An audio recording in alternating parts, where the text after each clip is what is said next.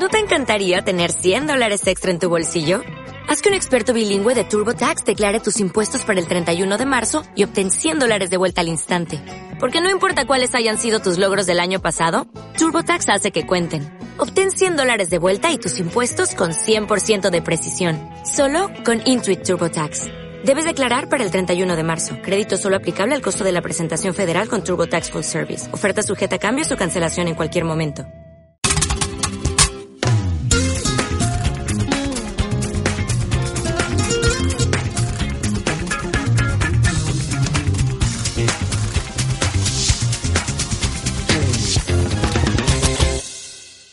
Hola, ¿qué tal? Buenas noches, bienvenidos a Exiliados. Como todos los sábados estamos transmitiendo desde la cabina Calígula de Carabanchel. Somos tres valientes porque estamos grabando a las 6 y 20 de la mañana de esta fría mañana de noviembre aquí en Madrid. Y lo hemos eh, hecho a estas horas porque venimos de ver el partido de la selección peruana Estamos con ustedes Jaime Rodríguez desde los controles, Toño Angulo como invitado especial y yo Raúl Tola. Nos han abandonado estos miserables, ¿ah? Ana Treyes, Renato Cisneros eh, y Marcos y Fuentes que están con sus familias, están mejor arropados que nosotros seguramente y también viendo el partido. ¿Cómo están? ¿Cómo les va? Pues aquí de bajón, ¿no, Raúl? Un poco, sí, la verdad. ¿Qué tal, Toño? ¿Cómo lo has visto tú? Eh, con frío. Pero frío, frío eh, anímico. Pero más frío, en el, más frío en la cancha que aquí, ¿no? Sí, más frío anímico que, que ambiental. ¿Tú pensabas que Perú iba a pasar por encima de Nueva Zelanda? No, no. O sea, había visto cómo jugaba Nueva Zelanda y de hecho, pues me alegré cuando no vi, cuando me di cuenta de que no estaba Chris Wood en el, en el 11 del equipo neozelandés. Y pero, pero luego después yo creo que al principio sí, o sea, con ese gol de Cueva que estuvo a centímetros de entrar, pues en ese momento dije, si ese gol hubiese entrado y luego Perú tuvo como 10 o 15 minutos de buen juego, digamos, en ese momento fue como que me llené de ilusión, digamos, ¿no? Luego ya esa ilusión. Ese, ese, es precisamente lo jodido, ¿no? Que, que después de todo este subidón que hemos tenido todos estos días y toda la energía que se ha desplegado alrededor del fútbol, Claro, un partido como este nos devuelve a, tópicos del fútbol peruano, ¿no? El, uy, si hubiera entrado, el casi, tal, uy, pucha, sí, pero todavía se puede, ¿no? O sea, y eso ha sido como un poco un baño de realidad, ¿no? Muy jodido. Pero yo creo que eso es básicamente pues, el Perú. O sea, es que yo creo que... Yo creo que, un permanente coitus interruptus. Y, y, un, y un siempre se puede sufrir más. Ajá. Eh, ahora, pero eh, de todas formas, yo vi el partido también eh, en una minúscula pantalla de computadora, ¿ah? robando streaming, por supuesto, como se hace aquí a la distancia. Y la sensación me dejó es que, que me dejó es que Perú es un equipo netamente superior a Nueva Zelanda, que es Nueva Zelanda, digamos, compensa mucho con pierna ruda, corriendo mucho la cancha, ¿no? Pero que en circunstancias normales una selección con el fútbol de Perú debería superar a Nueva Zelanda sin ningún problema. Y eso fue lo que pasó, lo que pareció que iba a pasar en los primeros minutos del primer tiempo, ¿no? Luego Nueva Zelanda, mm, justamente con estos recursos, eh, empezó a emparejar las acciones. Pero ¿qué pasa con el equipo peruano? Es, eh, es un equipo que, que, que tiene tan internalizado eso que tú llamas, Antonio, el cholismo, es decir, la teoría del Cholo Simeone para compensar, digamos, la superioridad de equipos como el Real Madrid o el Barcelona aquí en la Liga Española? ¿O es un equipo que, que moralmente, que, que mentalmente no tiene la convicción del triunfo? O sea, ¿es pragmático o cobarde? Para ponerlo en términos así más latos. Ah, no creo que sea cobardía. Yo creo que sí que tiene que ver con esto que yo llamo el cholismo, digamos, ¿no? El, cholismo de esta selección de Gareca, quiero decir. Es una selección modesta, o sea, no hay un jugador descollante, no hay alguien que tenga ideas en el medio campo, o sea, yo no lo he visto, por lo menos, un tipo, pues como alguna vez ha tenido gente de Perú en el medio campo, yo no veo alguien que proponga cosas, ¿no? Y creo que a Perú le cuesta el juego, el ataque en estático, ¿no? Esto que acá se llama el, el ataque en estático, es decir, cuando el otro equipo se repliega atrás, pues necesita justamente gente que encuentre espacio, gente que, que filtre pases, que de esto que se llama el último pase o el penúltimo pase con claridad, digamos, ¿no? Y yo creo que eso pues lo ves en el Cholo Simeone actualmente, o sea, en el equipo, en el Atlético de Madrid, no, no, puede ganar eh, eh, cuando, cuando tiene la pelota, digamos, ¿no? Y por otra parte yo creo que esta mentalidad ganadora la tienen pocos jugadores y uno de ellos es Guerrero, que no hasta hoy. O sea, yo creo que eso es otra cosa también que esta selección adolece, es decir, de gente que tenga ese cuajo, digamos, por decirlo de alguna manera, ¿no? Ese temple, esa autoconciencia de decir, pues yo sí soy mejor que soy mejor que esta gente, digamos, ¿no? Y yo no he visto hoy nadie que dijera, pues yo soy claramente, o sea, esta selección es claramente mejor, ¿no? O sea, no he visto nadie que propusiera y, sin embargo, tampoco es que Perú jugara como con esa sensación de inferioridad que había en otras épocas, ¿no? A mí al principio más bien me dio la impresión de como que como que se vieron como muy superiores y el partido de Perú fue como decayendo tristemente, ¿no? Eh, Justamente por, esta sensación de, por esa sensación de superioridad, por esa sensación de que eh, el esfuerzo extremo que, que, cuesta una eliminatoria sudamericana no hace falta en este repechaje, de alguna manera, ¿no? A mí me dio la sensación por momentos de ver un equipo casi como... Eh, como si los jugadores de, de, de, adelante, del medio campo hacia adelante, jugaran todos con maletas en las manos, ¿no? Hay una especie de, de estatismo, eh, estatismo no, no soviético, sino porque estaban estáticos, quiero decir, eh, no había este permanente movimiento del ataque zonal al que te refieres tú, ¿no? Eh, que claro, quizá el, el, mayor ejemplo de eso es el Barcelona, el Barcelona pasado, ya no este, de, esto, de esta circulación permanente de la pelota, movimientos permanentes de los jugadores, Carrillo estaba a la derecha, no se movía de la posición de la derecha, era muy estático. Farfán no se movió nunca de, donde lo pusieron, digamos. Parte del problema del ataque es que, claro, Farfán no es guerrero, son jugadores extraordinarios los dos, a mí me parece, pero con características diferentes. A Farfán no le puedes tirar pelotazos como se los tiras a Guerrero, Guerrero te da un respiro, ¿no? O sea, él controla la pelota, te la retiene un momento, permite que la gente de atrás llegue, que lo acompañen los mediocampistas, los defensas, ¿no? los laterales sobre todo. Farfán no juega así. O sea, Farfán es un jugador eh, más hábil probablemente, más veloz, mejor con la pelota, pero que en esta ocasión, claro, jugó de guerrero y no jugó como juega guerrero de guerrero. Nadie juega de guerrero mejor que el propio guerrero. El problema es que Farfán no buscó otros espacios. Yo creo que si se hubiera tirado un poco más para atrás hubiese podido, digamos, asociarse con Cueva, quizá con el Oreja Flores y, y traer algo mejor, no sé.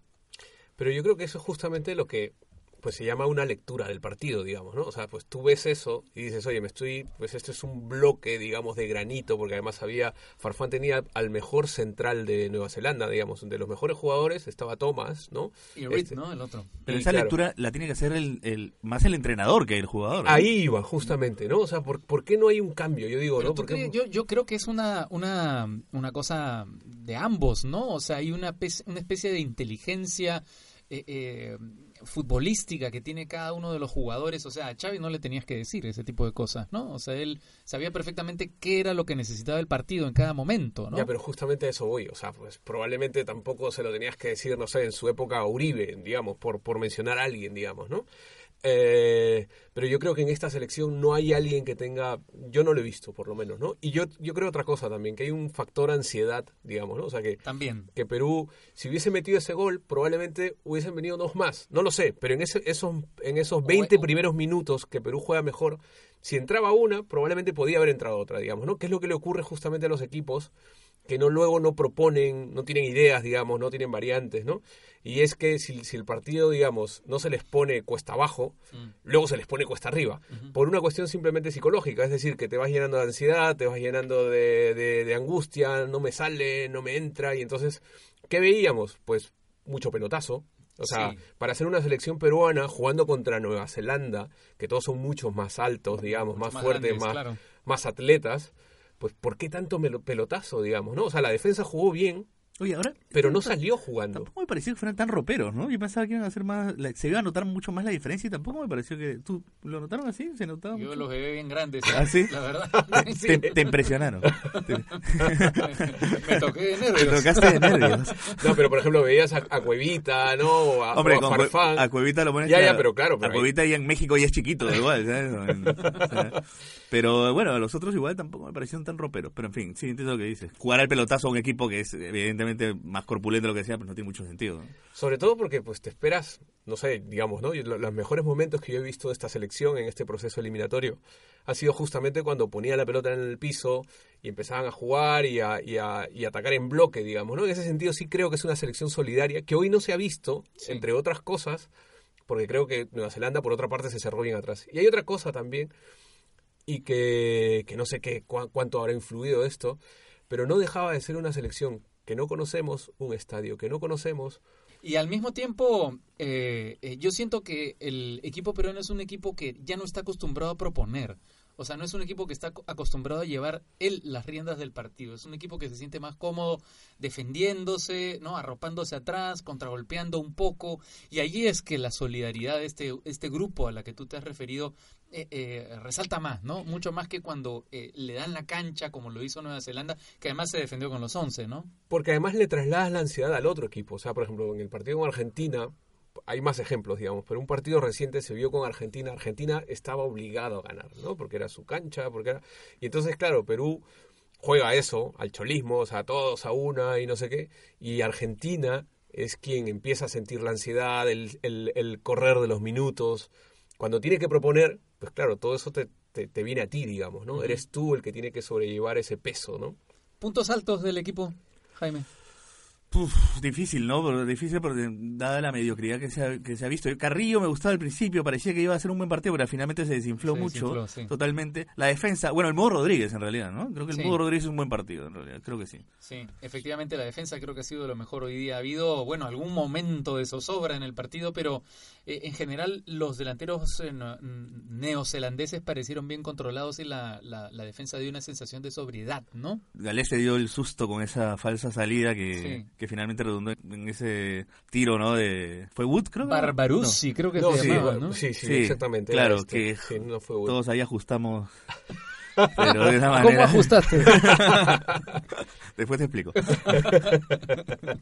No, pero es cierto, el Mudo Rodríguez y luego eh, Corso en el segundo tiempo mejoró, en el primer tiempo nunca llegó arriba, por ejemplo, ¿no? O sea, yo incluso eh, echaba de menos a, extrañaba a Advíncula, digamos, ¿no? O sea, Para que abriera la banda para que derecha. abriera la banda derecha porque yo veía que el, que el ataque de Perú se iba por la izquierda, se iba por la izquierda y como que la derecha la habíamos descuidado, ¿no? Al- a- en el segundo tiempo más bien Corso sube un poco más y mejora por ahí. Bueno, y tiene una de las pocas claras de Perú, ¿no? Con el cabezazo ese que sale. Corso, de, de un córner creo que sale, ¿no? Sí, Sí, un sale córner, un córner y la saca el arquero también así en extremis. que es un buen arquero, ¿eh? Que este es un buen arquero. Ahora, es un equipo de jugadores semiprofesionales en su mayoría, ¿saben? ¿no? Claro. O sea, hay algunos, dos o tres que juegan en la Premier League, pero el resto no son jugadores profesionales. Es, o sea, digamos que nombre por nombre y también por el ranking de la FIFA tendría que haber una diferencia bastante marcada, pero ya, claro, lo ves después que en la cancha es diferente. ¿no? Pero ojo con eso, porque por ejemplo en el partido de la Copa Confederaciones, cuando juega contra México, Nueva Zelanda, Nueva Zelanda empieza ganando. O sea, con un gol no estoy seguro si es de Good. Y luego México se ve obligado a ganarle, siendo México, digamos, ¿no? O sea, estamos hablando de una selección que casi no falta a los mundiales, es una selección siempre muy aguerrida, muy fuerte, con buenos jugadores. O sea que Nueva Zelanda, para ser un equipo, efectivamente, yo creo que son pues lo que tienen otros países, digamos, ¿no? Que son atletas, o sea, que Sí. compensan sus carencias técnicas con una con un despliegue físico impresionante que hoy también se ha visto, digamos, ¿no? Y con un orden táctico que le da este Hudson. este- Efectivamente, efectivamente. Técnicamente probablemente no haya sido muy bueno, pero el ordenados estaban. O sea, Salvo esos primeros minutos, Mm. luego, además lo ves en el, en el, en el, cuando ponchan al entrenador este Hudson, este norteamericano, que habla castellano, por cierto, y es seguidor de Bielsa y de, y de, y de San Paoli, eh, pues el tipo estaba tranquilo, ¿no? Porque, porque después de esos 20 minutos yo creo que Nueva Zelanda se ordena de una forma que Perú nunca encontró ese orden. O sea, eso es otra cosa que yo creo, digamos, ¿no? Fuera de esos 20 minutos en los que Perú se encontró con, con una situación de ventaja clara y que no la aprovechó, después de eso Nueva Zelanda se ordena y Perú no vuelve a encontrar orden, digamos, ¿no? Ni, ni vuelve a encontrar caminos como para llegar al arco, ¿no? De todas formas, me deja la sensación Nueva Zelanda. Claro, es, es curioso eh, que el Perú esté definiendo una pase al Mundial con un equipo con jugadores semiprofesionales, que es un equipo que a pesar de eso destaca mucho en la zona, ¿no? En, en la zona australiana de Oceanía. Eh, Está en primer lugar Australia y en segundo lugar Nueva Zelanda. Eh, Eso es una nueva confirmación de la dificultad que suponen las eliminatorias sudamericanas. Son las eliminatorias más duras del mundo y hay otras zonas, y, lo digo por lo que dices tú que México nunca falta a los mundiales, también hay que ver con quiénes juega México para clasificar a los mundiales, ¿no? Equipos que no son precisamente Brasil o Argentina o, élite, o la élite del mundo, ¿no? Pero luego, pues ves el desempeño de México en los mundiales y es un desempeño en general bastante digno, digamos, ¿no? O sea, México en general, pues... nunca ha tenido el gran mundial tampoco. Nunca ha tenido No. un gran mundial, pero siempre pasa de la primera fase, o sea, casi dan por hecho ese tipo de cosas. Y ojo con Nueva Zelanda, que ha asistido a dos mundiales, es decir, uno menos que Perú y eh, más veces que equipos, creo que como Bolivia, digamos, ¿no? Por hablar de Sudamérica, o sea, quiero decir, eh, igual que Ecuador. O sea, no tengo exactamente las cifras, pero estamos hablando de un equipo que dio dos mundiales. ¿Puede ser que el último mundial de Nueva Zelanda sea el 82 también como Perú? No, ese fue el primero el que fue El y después fue en el 2010. Y en el 2010 no perdió ningún partido. Empató los tres. ¿no? Empató los tres. Sí. Entonces, o sea, Claro. Lo que quiero decir es que, que tampoco es que, o sea, efectivamente es cierto que es un equipo pues que en el ranking FIFA, que por, por la calidad de sus jugadores y todo está muy por debajo de Perú, pero tampoco pues es un caramelito eh, como para comérselo así, como así. Bueno, vamos a seguir hablando de fútbol, vamos a seguir hablando de otras cosas también en este programa, pero eh, ahora queríamos hacer una pausa para darle paso a Julio Arena desde Miami, que tiene una previa del partido. Adelante, Julio.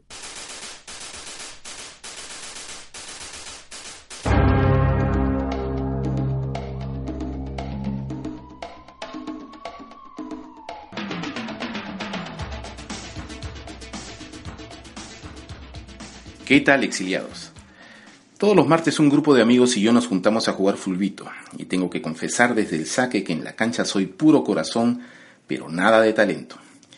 El asunto es que ser peruano siempre había sido una especie de atenuante, algo así como, el pobre es malo, pero tienes que entenderlo, es peruano.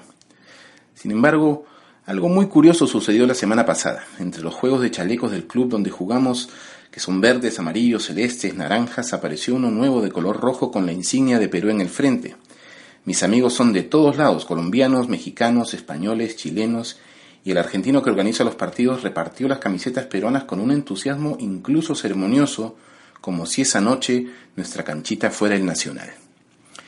En estos días todo el mundo está con Perú, también con Honduras, que se juega su propio repechaje contra Australia, pero sobre todo con la blanquirroja. Perú es el cadáver del poema Masa de Vallejo y el resto de Latinoamérica es la muchedumbre que Corea, déjate de cosas y acaba de entrar al Mundial. Ser un peruano pelotero en Miami es ser un clandestino por defecto, pero también por voluntad. Veo mis partidos solo en casa, casi en secreto, y jamás me he atrevido a invitar a nadie por miedo a quedarle en deuda. Pero las cosas están mejorando. Después de años de insistencia, mi hijo aceptó tomar clases de fútbol y quiero pensar que lo hizo porque ya no es el hijo de un don nadie futbolero, sino de un tipo con un pie en el mundial. Lo acompañé a su primera práctica y es otro maleta, pero tiene un punto honor a prueba de balas. Yo que creo que cualquier profesión es el plan B del fútbol, confío en que mi hijo será pintor o veterinario o periodista en el peor de los casos. La clasificación de Perú será su revancha y la mía también, porque hasta ahora el argentino del fulbito no me deja ponerme el chaleco de Perú. La vas a cagar, me dice. Mejor ponte la verde. Extraordinario, como siempre, Julio. Hay eh, una historia muy bonita que tiene que ver con, con Oceanía y los mundiales, que no sé si ustedes la conocen, incluso hay un documental sobre eso, que es la historia del peor equipo de fútbol del mundo.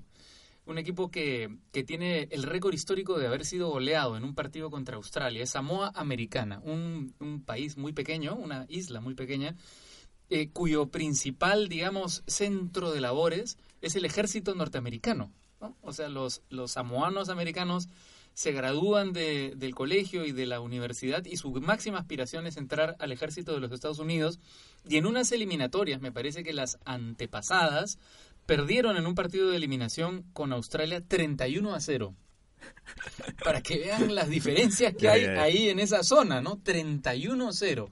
Eh, y el documental es bonito porque cuenta la historia de un entrenador holandés que llega a, Samoa Americana con el propósito de hacer que el equipo mejore, ¿no? Estaba último en la tabla de la FIFA eh, y la historia es cómo este equipo empieza a, a surgir. Y una cosa interesante es que uno de los jugadores eh, era un transexual, que son considerados los transexuales en Samoa Americana y en las islas, digamos, de la, de la Oceanía, eh, son considerados seres divinos, ¿no? Eh, tienen, tienen una visión diferente de esa situación que en el resto del mundo es más bien casi proscrita, o lo era.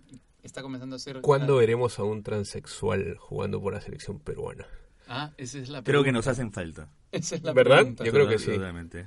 Bueno, pues eh, habíamos escuchado a Julio con una previa del partido Sí. divertido e interesante como siempre. Y ahora tenemos lo que, ha- lo que han vivido nos- nuestro exiliado Marcos y Fuentes. Marcos y Fuentes ha visto el partido con un harén, ¿no? Parece. ¿Ah? Por lo menos muy bien acompañado. Y muy bien sazonado, Muy según bien. parece.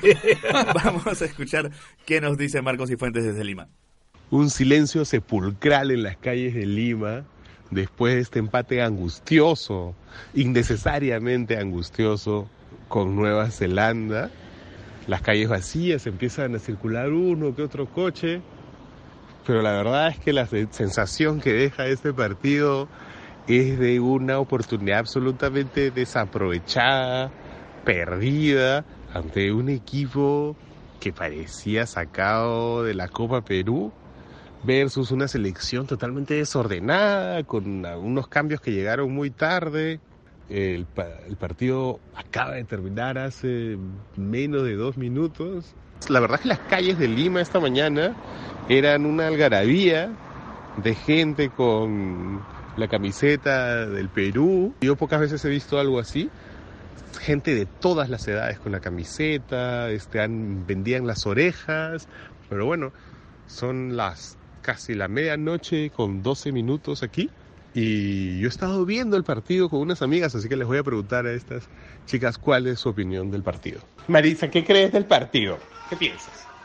Bueno, estábamos emocionados por ver el partido, aunque no fue la victoria que esperábamos. El empate todavía deja abiertas las esperanzas, así es que. Oye, entonces estás renegando todo el rato. ¡Qué mentira! cállate. bueno, ya, claro, que todos queríamos una victoria porque no era el equipo que esperábamos, o sea, pensábamos que íbamos a poder ganar, pero igual, la, el empate no nos queda mal, así es que todo se va a definir aquí en Lima y esperamos que vamos a poder clasificar. ¿Qué sabes del partido? Pues me hubiera gustado ganar, pero no me parece un mal resultado. Me parece que para jugar contra un equipo que no conocíamos, en una cancha que no conocíamos, pues no estuvo mal es un resultado que me parece bacán para llegar a Perú y ganarlos acá. ¿Nerviosa, Alexa? No, no estaba nerviosa porque en verdad pensaba que el equipo de Nueva Zelanda no iba a ser tan complicado, ¿no? Pero al final creo que el resultado en medio de todo no es tan malo y que vamos a tener que ver en el partido en Lima que podemos ganarles, ¿no? No creo que sea un, equipo complicado, pero sí creo que nos falta alguien eh, para poder definir en el arco, ¿no? Que es lo que creo que nos ha faltado hoy día. Bueno, ahí Marco pues la pasa bien, ¿no? Él, de Tinder sabe más que de fútbol, pero está viviendo la, los partidos de la selección. Bueno, pero qué gracioso esto de escuchar efectivamente, mientras hablaba Marco, se escuchaba el silencio en, Lima hasta las alarmas de los carros. sí, sí, sí. Bueno, nos hemos quedado un poco así, ¿no? realmente es, esto que, el contraste entre ambas cosas, la ilusión que tenía Julio y su hijo de, finalmente, no, ahora sí estamos con un pie en el mundial y luego, claro, la decepción que, que nos ha trasladado Marco, que compartimos además, ¿no? Aquí. Sí, bueno, vamos a ver, ¿no? Esa es la siguiente pregunta. ¿Qué esperamos para el miércoles? ¿Un partido diferente, Toño? ¿Ah? Yo diría que sí, porque es que no hay otra. o sea, yo, a ver, eh, yo creo que peor no se podría jugar. O sea, digamos, hoy Perú, pues es cierto todo lo que hemos dicho, ¿no? La cancha, el viaje, pues una selección que no conocemos, ¿no? Atletas muy bien dotados y lo que sea, pero yo creo que habría que proponer algo jugando de locales, o sea, es que así no se podría llegar a un mundial, o sea, de, por sí, digamos, ¿no? O sea, un mundial es, es lo que es, digamos, ¿no? Entonces una selección que llegue a un mundial debería proponer algo, digamos, eso es lo que yo creo. Una de las cosas que se dijo como, digamos, eh, eh, enemigo, además del propio equipo neozelandés para Perú, es el tema del jet lag, que ahora es muy duro, ¿no? Porque el jet lag, el jet lag de vuelta es, es más complicado pero además tienen menos días para aclimatarse la selección peruana, ¿no? Vamos a ver si no están dormidos los muchachos este miércoles. Sí, yo creo que, bueno, a ver, en este caso Gareca tendrá que proponer algo, efectivamente, tendrá que proponer algún cambio o por lo menos meterles un café o alguna cosa para que para que esto prospere en Lima, ¿no? A ver, hace un rato hablábamos de, Farfán y de la posición de Farfán. ¿Se podría jugar con otro dibujo? Es decir, no Farfán en punta cerrando el rombo, sino Farfán más retrasado, bien a izquierda o a derecha, y poniendo a otro alguien, o sea, lo pregunto porque, claro... ¿Qué alternativas hay en, esa...? A eso me refiero, o sea, ah. todos, todos nos imaginamos que el ideal para ahí es Guerrero, pero Guerrero es uno solo, digamos. Sí. O sea, hay otra, hay otra probabilidad de, de cerrar ese rombo. delantero hay en el equipo? Ruiz Díaz. Ruiz Díaz, por ejemplo, eso es algo que ahora nos preguntamos todos, me imagino. Sí, sí, pero bueno, bueno, ahí ya, yo creo que al mismo tiempo que todos nos lo preguntamos, pensamos, nos imaginamos a Rui Díaz enfrentando a las moles estas neozelandesas. Eh, y, claro, Rui Díaz es un jugador muy rápido, muy hábil, pero y frente a la capacidad física de los neozelandeses, ¿cómo quedaría? no Esa es la pregunta. Yo creo que por eso no entró el día de hoy también. ¿Tú crees que fue por eso? A mí se me ocurre, sí, yo creo. bueno, también puede ser porque Gareca como lo decías tú al comienzo, se ha demostrado ser muy pragmático. En el partido con Colombia eso quedó clarísimo. Clarísimo, sí. ¿no? O sea, ya tenemos el resultado, vamos al repechaje, no importa nada más. O sea, no importa quedar bien con la tribuna, no importa bien quedar bien con el fútbol, si tú quieres. O sea, lo que importa es sacar resultados y poner al equipo en el mundial. Y yo creo que eso es parte de la, de la mística que ha traído Gareca a este equipo, es decir, romper con esa tradición absurda de que Perú tiene que jugar bonito, tiene que jugar al ataque, al toque, tiene que jugar al ataque, que todos jugadores, sus jugadores son, son dotados técnicamente, que todos sus jugadores hacen filigranas. Sí, esa idea nefasta de jugamos como nunca, Sí, perdimos como siempre, o sea, que a- es nefasta, digamos, desde todo punto de Además, el concepto de fútbol que maneja tu equipo se tiene no, no parte del concepto, e- es al revés. El concepto parte de los jugadores. Si tú tienes jugadores para poner en práctica ese concepto, muy bien. Si no, tienes que jugar con lo que tienes. Y lo que tiene Perú, lo hemos visto ya, es un equipo trabajador, un equipo correlón, un equipo que primero marca y después ataca. Bueno, totalmente. Vamos a mm, dejarlo aquí por el tema del fútbol, creo. Hay cosas también importantes que han pasado en Lima Sí. y de ellas eh, hablaremos, ahí vienen de qué. ¿De qué? Hablaremos de qué. ¿De qué? Eh, hablaremos después de la pausa.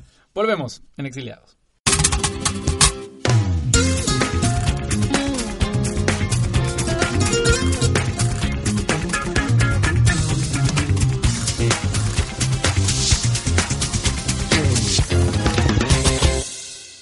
Bueno, estamos de vuelta aquí en Exiliados en la cabina Calígula de Carabanchel. Como les contamos al comienzo del, programa, estamos grabando al amanecer del día sábado aquí en Madrid. Hemos comenzado a las 6 y 20 de la mañana de Madrid.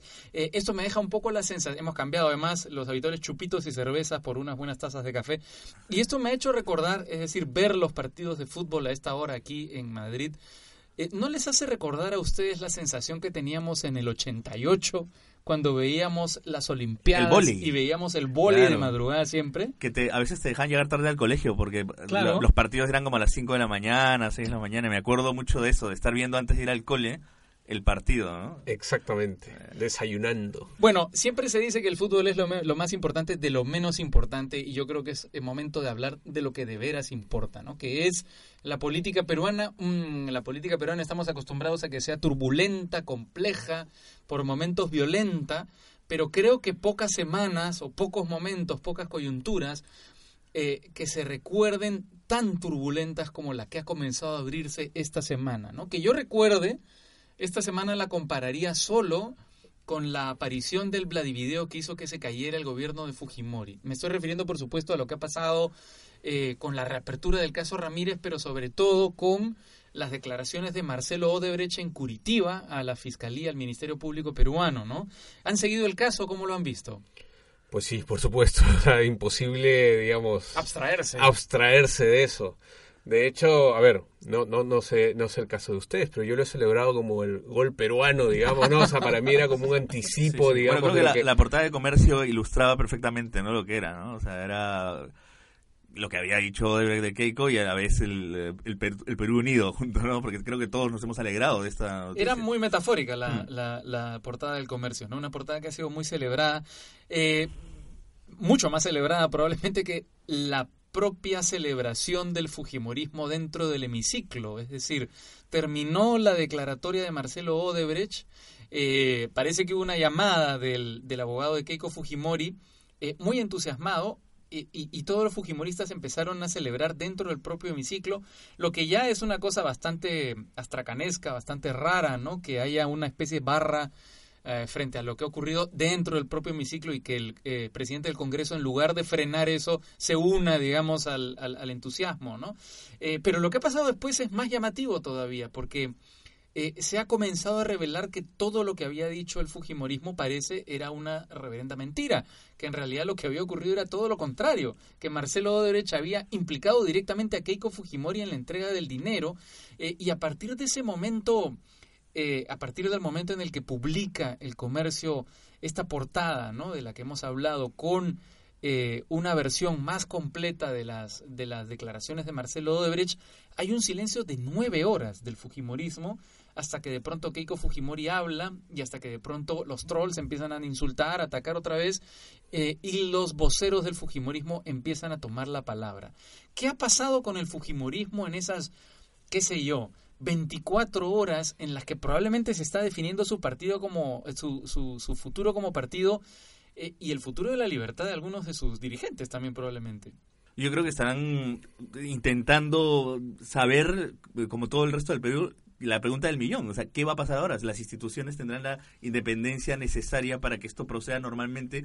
Porque, a ver, si nos ponemos a pensar, tenemos eh, un presidente con orden de, De captura de internacional. internacional y otro presidente preso Sí. Por algo similar o, o menor incluso. Creo que Nadine no tiene tanto, no está tan implicada en cosas con Odebrecht como Como Keiko. como Keiko. Entonces, los, lo, lo suyo sería, si, si fuera una justicia consecuente, que esta señora vaya vaya presa también, pero mm, no lo sé. Ahora, ju- jurídicamente hubo un gran debate sobre el tema del lavado de activos cuando metieron a Humala y a Nadine Heredia en prisión preventiva, ¿no? Por cierto, una prisión preventiva que dura más de 100 días, o sea, es una especie de sanción previa, pero bueno, al fin, eh, que es que los, los abogados penalistas a los que se entrevistó sobre este caso, todos decían que no era un caso de lavado de activos porque Humala no ha recibido el dinero para lavarlo y devolvérselo a la fuente, entre otras cosas, ¿no? Eh, y claro, hubo un cargamontón político también para que Humala entrara a, a- a prisión, ¿no? Yo creo que entre otras cosas ha entrado a prisión porque es uno de los políticos más débiles que tenemos, o sea, no tiene el respaldo de una bancada eh, como la tiene el Fujimorismo o de una tradición o del Poder Como el Judicial APRA. como el APRA, ¿no? Eh, pero bueno, a pesar de eso, a pesar de esas advertencias y esas este, críticas de, de los abogados penalistas más importantes del Perú, eh, se siguió adelante con, con la detención de Humala Nadine Heredia y lo que uno pensaría es que se sentó un precedente, es decir, a mismo a mismos hechos, misma ley, ¿no? O sea, debería aplicarse lo mismo que se aplicó para la expareja presidencial Humala y Heredia a otras personas que al parecer han incurrido en los mismos ilícitos, ¿no? Esa era la pregunta que yo me hacía hace un rato. O sea, ¿eso es posible? Es decir, eh, ¿la independencia, digamos, de, de- de nuestros poderes lo permiten? O sea, ¿ustedes se imaginan ese escenario, digamos, por, como mínimo lo que tú acabas de decir, es decir, una prisión preventiva hasta que se, se esclarezcan los hechos, sabiendo que esto es mucho más grave que, por ejemplo, aquello que ha llevado a la ex primera dama, Nadine Heredia, ¿no? a estar en este momento pues encarcelada. O sea,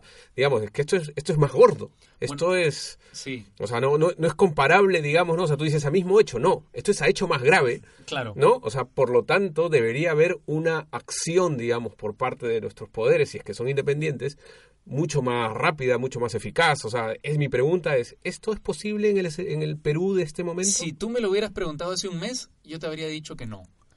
Pero hoy no lo sé, porque hace 10 o ¿Qué ha 15 cambiado? ¿Qué- días... qué- ¿Cómo ha cambiado el Pues escenario? yo no sé, la verdad, porque hace 10 o 15 días ha comenzado un movimiento ah, eh, lento, pero, pero permanente y persistente, que, que, digamos, ni el Fujimorismo ni el APRA imaginaron que iba a ocurrir. Ellos yo creo que se sentían muy seguros de su posición.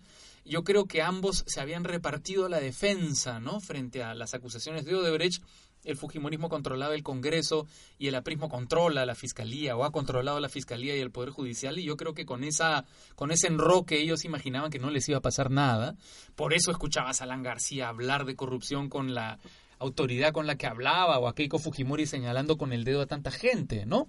Siendo dos personas que están también implicadas en esa misma corrupción para no, digamos, hacer memoria y recordar los largos casos de corrupción que preceden a ambos partidos, ¿no? El Fujimorismo es un partido que perdió el gobierno por ser el partido más corrupto en la historia del Perú y el aprismo siempre ha estado, digamos, bajo la sombra de la corrupción, ¿no? Pero bueno, resumiendo, algo ha pasado en, en, los últimos 15 días que creo que los tiene muy preocupados y que por eso han iniciado esta campaña de acoso y derribo a todas las instituciones que le pueden significar un problema. El Tribunal Constitucional, la Fiscalía de la Nación y, en última instancia, el propio presidente de la República. Hace un rato tú te hacías la pregunta, digamos, esto de qué ha ocurrido en estas nueve horas, digamos, de silencio del Fujimorismo y haciendo un poco de, de fabulación, pero fabulación, digamos, sobre la base de lo que tú acabas de decir, este pacto, digamos, eh, no abierto, no visible, no explícito, pero que todos intuimos que existe entre el APRA y el Fujimorismo, pues yo me imaginaba algo así, es decir, un conciliábulo, digamos, ¿no? Entre estos, ¿no? Una especie de, de, de, ¿cómo se llama?, de concentración de supervillanos, ¿no? Diciendo, pues, ¿y ahora qué hacemos? ¿No? Pero así deformados ya a estas alturas, ¿no? O sea, porque yo sí creo que esto cambia un escenario digamos, por una parte, si es que, insisto, digamos, ¿no? Si es que nuestros poderes tienen la independencia en estos momentos para llevar el caso como debería ser, pues probablemente un escenario muy positivo para la justicia como tal, pues en el Perú. Y lo otro sí que es lo que ya no, digamos, me... me ¿Qué van a hacer los supervillanos? ¿Hasta Siento- dónde claro, van a llegar? exactamente, ahí viene la inquietud, digamos, ¿no? O sea, ¿y qué, qué, con, qué, con qué pueden salir estos ¿Cómo supervillanos? van a contraatacar? ¿Cómo van a contraatacar? Para comenzar, está clarísimo que no se van a quedar de brazos cruzados y que si existe la posibilidad de ser denunciados y de ir a la cárcel, se van a defender con todo lo que tienen, ¿no? Y a mí eso es lo que me da un poco de miedo, porque yo creo que eh, el Fujimorismo, que es, digamos, quien más visiblemente ha tomado acciones, como les digo, ha tenido, digamos, acciones ya contra el Tribunal Constitucional, contra el fiscal de la Nación, quieren vacar al fiscal de la Nación, quieren descabezar el Tribunal Constitucional. Yo creo que van en la en el camino de una vacancia presidencial y lo que ha pasado a partir de la publicación del comercio es también un ataque gravísimo, o sea, el discurso de Keiko Fujimori no es el discurso de un demócrata, es el discurso de alguien que va directamente contra un medio de comunicación para hacer, por hacer una información crítica. Entonces, lo que me temo es que nuestra democracia, la democracia peruana, va a ser sometida nuevamente a prueba por, por la defensa tanto del Fujimorismo como del APRA, poniendo en riesgo incluso la estabilidad democrática de nuestro país. Oye, pero si Keiko cae, digo, es un decir, eh, ¿qué, qué tan fuerte queda el, el- el Fujimorismo, para empezar? Si, si queda descabezado, si, si Keiko cayera, si se aplicara la justicia. Y por otro lado, ¿no han pensado que... ¿Qué estará pensando Kenji ahora mismo? O sea, no sé, me lo imagino también un poco ahí como frotándose un poco las Las manos. ¿no? Manos, claro. Dado el escenario que le está abriendo, no sé. ¿Qué, peso, ¿Qué tanto peso podría tener la figura de Kenji en este Bueno, Kenji está en, en- en un estratégico silencio ahora, Sí, ¿no? sí, Creo que esperando a ver el desenlace de todo esto, ¿no? Que se pinta muy adverso para su hermana, ¿no? Eh, quizá lo que pueda ocurrir con el partido es que implosione, ¿no? Es decir, todos estos invitados se vayan por una parte, los eh, eh, evangelistas se vayan por otra parte, los que de alguna manera forman parte del Fujimorismo de verdad o de la vieja guardia mantengan, digamos, este su, su, su propio predicamento, pero como sea... eh, Pero ese es un escenario bastante optimista, creo yo. O sea, ese sería el mejor de los escenarios. Es decir, que el propio que- Fujimorismo... Estoy, estoy imaginándome a Keiko en la, en la cárcel, quiero decir. Claro, Claro, ya, pero claro.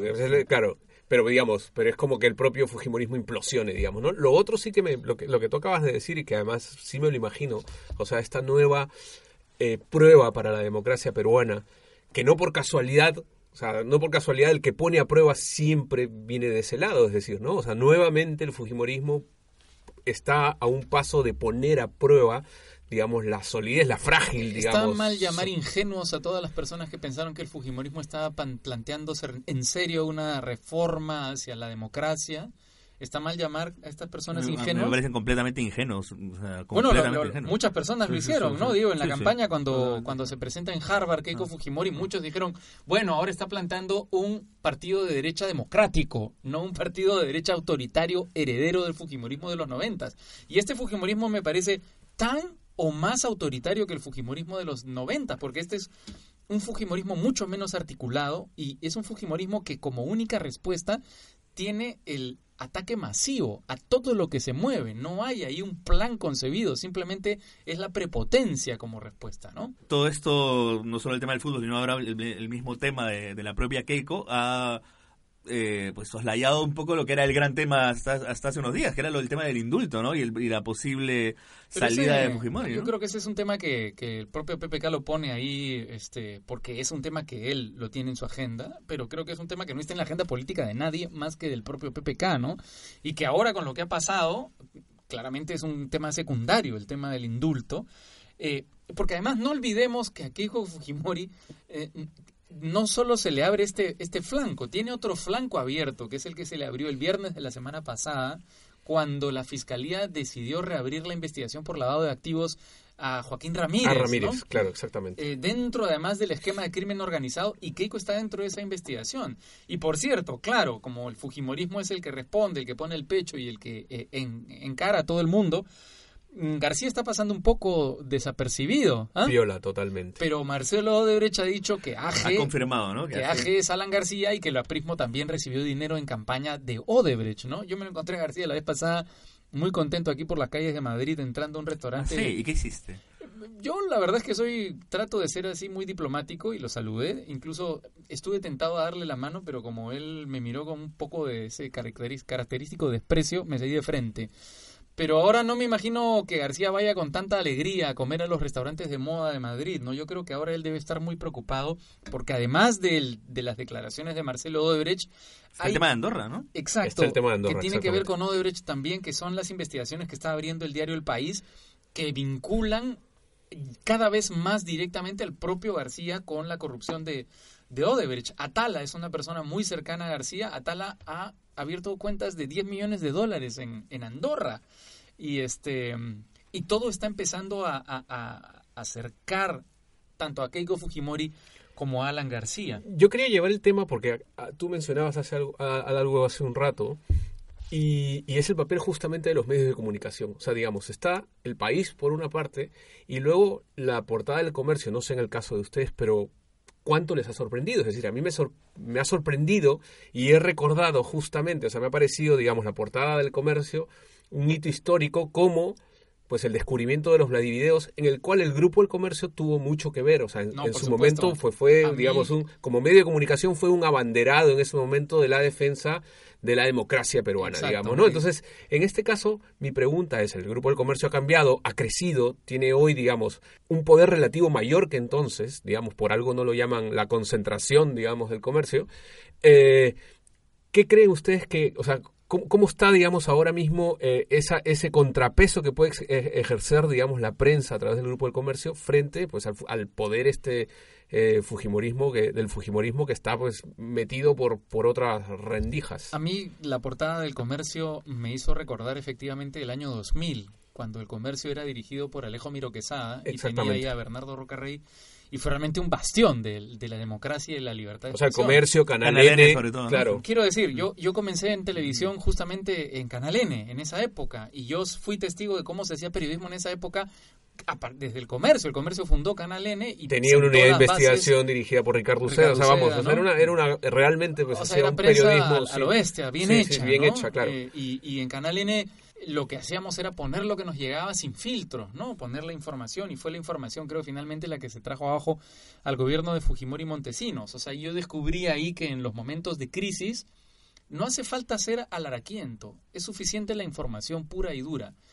Eh, y, y yo celebro de alguna manera que en los momentos en los que estamos viviendo, el comercio esté dirigido por, por, por una persona correcta como Fernando Berkemeyer y haya salido de las manos de Marta Meyer, que seguramente esta portada no habría sido, sido posible si Marta Meyer hubiese sido la eminencia en las sombras. Hubiera sido de la portada de exitosa, la portada del comercio. Exactamente, ¿no? Porque también hay que, hay que tomar en cuenta que junto con esa portada del comercio ha habido un abanico de portadas que ha tratado de limpiar al fujimorismo y hay otras portadas que han hablado del fútbol. ¿Ah? Exactamente. Directamente, o sea que lo han obviado. Sí, es sí, como cuando estaba en la marcha de los cuatro suyos incendiándose el centro de Lima y algunos canales de televisión pasaban el Chavo, qué sé yo, ¿no? Sí, sí, sí, exactamente. Por eso mi pregunta iba sobre eso, digamos, ¿no? O sea, pues otra vez, por suerte, digamos, ¿no? Pues el comercio parece haber dado un paso adelante, ¿no?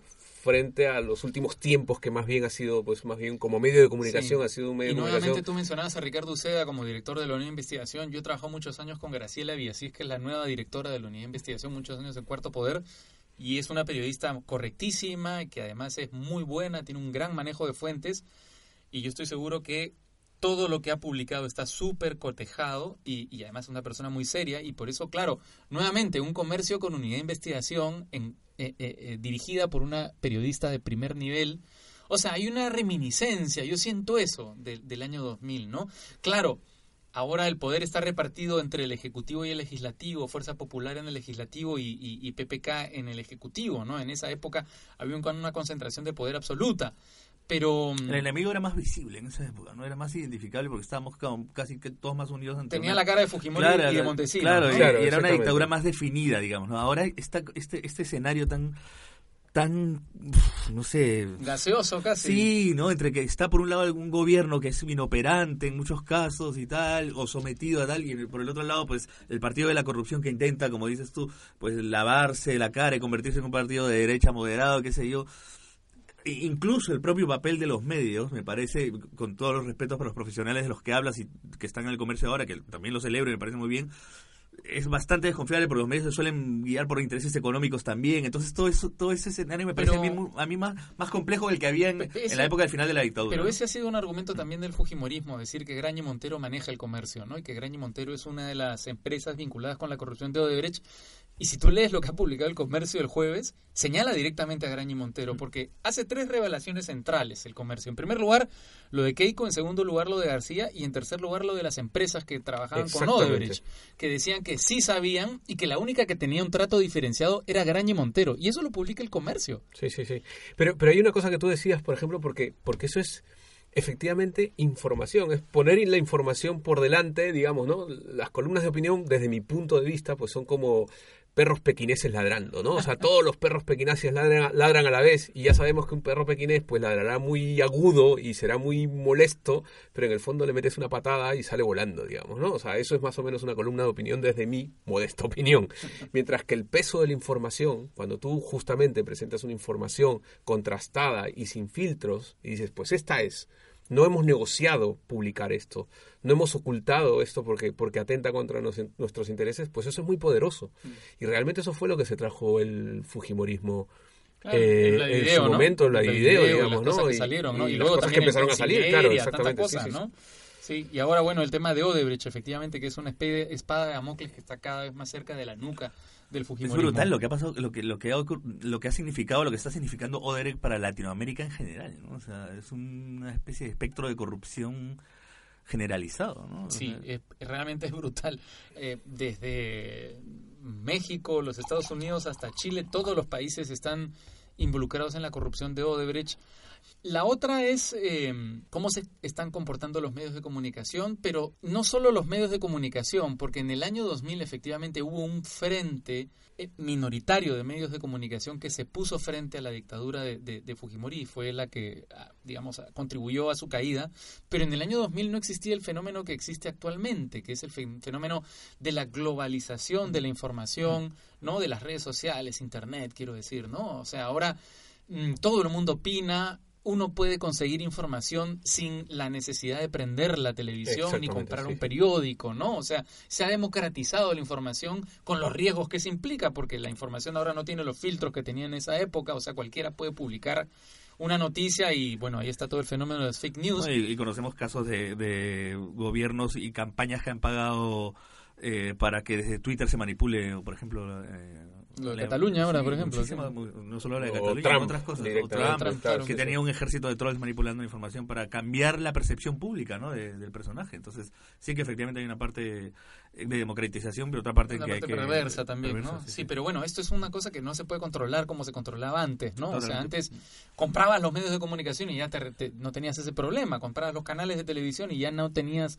rivales mediáticos, ahora eso es imposible. Y además la gente cada vez se informa menos por los canales eh, tradicionales, ¿no? O sea, Bueno, eh, se nos está acabando el tiempo. Eh, antes, de, antes de despedirnos, si me permiten, ahora que hablábamos de, de las, de las cosas que nos faltan como país y de las redes sociales, no sé si se han enterado precisamente por las redes sociales se multiplican abusos eh, ah, sí. eh, contra mujeres. En este último caso, el de esta persona, el director de teatro Castrillón, que denunciaba a Eva Eva Bracamonte. Eva Bracamonte, Y más allá del caso en particular que tiene sus, sus mm, pues evidentemente sus aristas terribles y durísimas, sobre todo para, para esta persona, para Eva, eh, es el fenómeno este, ¿no? Parece ya imparable. o sea, se- ocurre en Hollywood, ocurre en, en Lima, ocurre en todo el mundo, en España, de cada vez más denuncias. eh, hay una especie de de sí, algo que se ha movido que hace que Luis C.K., por ejemplo, ¿no? Sí, Que ya, ya ha tenido que re- reconocerlo efectivamente, cosas que antes eran bastante impensables también, ¿no?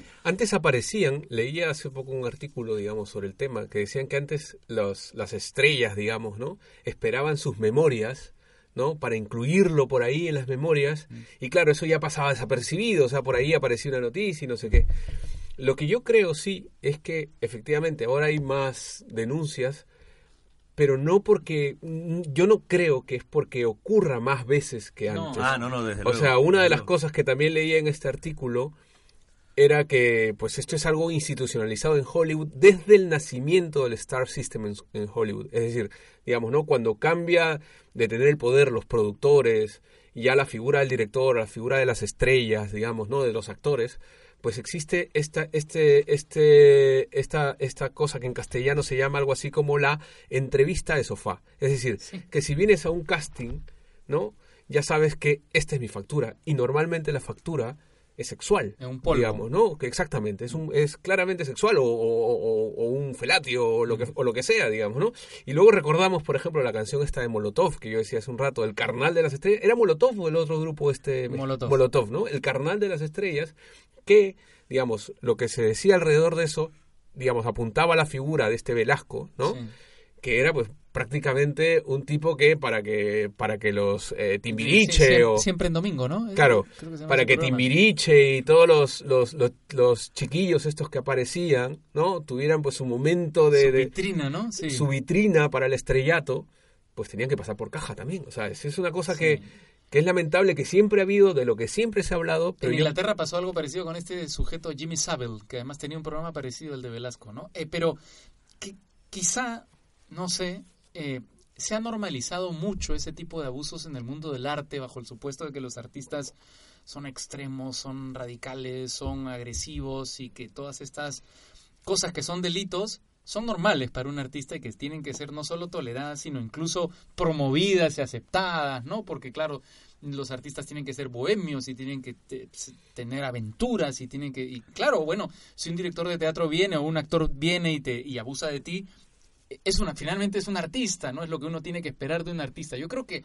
ahí hay algo que ha cambiado felizmente. Sí, es una falacia que afortunadamente están desmontando mucha gente, por- desde gente del teatro, por ejemplo, a a partir de lo de Castillo, por ejemplo, Mariana Altaos y qué sé yo, eh, eh, vinculada al teatro que está efectivamente tratando de desbaratar esta idea que, que intentan vender, ¿no? De que esto es pues arte, ¿no? Exacto, ¿no? O sea, el sexo extremo dentro del arte es algo pues normal, lo, lo- natural, lo ¿no? que, lo que sí es como, como una, co- una idea del ser humano, pues que en cuanto tienes poder te conviertes en una especie de, de, de- de depredador, digamos, ¿no? O sea, porque estamos hablando pues de, del, de del- ser humano masculino. del ser, huma- del, del ser humano, exactamente, de- del, del, del, del hombre.